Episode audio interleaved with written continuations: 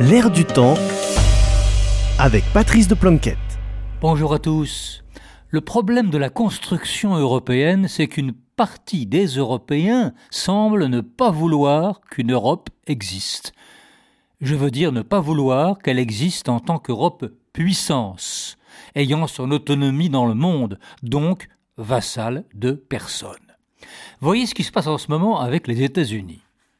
Lancé à fond dans le protectionnisme économique, comme avant lui Donald Trump, Joe Biden dope l'industrie Made in America par les subventions et les crédits d'impôt. Résultat, non seulement les exportations industrielles européennes sont pénalisées, mais les industriels européens font leur bagage pour les États-Unis. Le Suédois Northvolt ne construira pas son usine géante de batteries en Allemagne, mais en Amérique. Il annonce que son expansion sera désormais là-bas et non plus en Europe.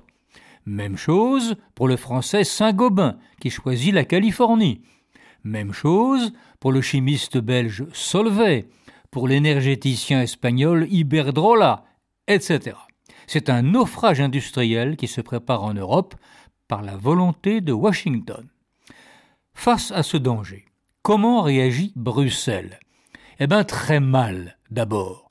Rencontrant le 5 décembre les ministres américains, la danoise Margrethe Vestager, pourtant commissaire européenne à la concurrence, ne trouve rien de mieux à dire que de les féliciter de leur loi protectionniste parce que, dit-elle, vous agissez pour le climat en soutenant vos énergies renouvelables.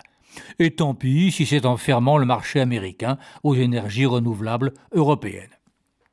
Cet été, la présidente de la Commission, Ursula von der Leyen, avait dit la même chose en félicitant le protectionnisme américain, je cite, de jeter les bases d'une économie de l'énergie propre. Fin de citation. Il lui aura fallu ensuite trois mois entiers pour finir par entendre les cris des industriels allemands et admettre que la politique américaine est, une menace grave pour l'économie de l'Europe. Le seul commissaire européen lucide semble être le français Thierry Breton, qui appelle l'Europe à défendre son économie en résistant aux Américains.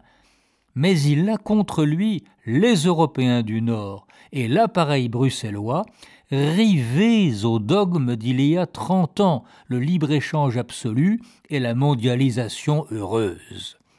La préférence européenne, ce n'est pas notre ADN déclare un haut fonctionnaire bruxellois à nos confrères du Monde.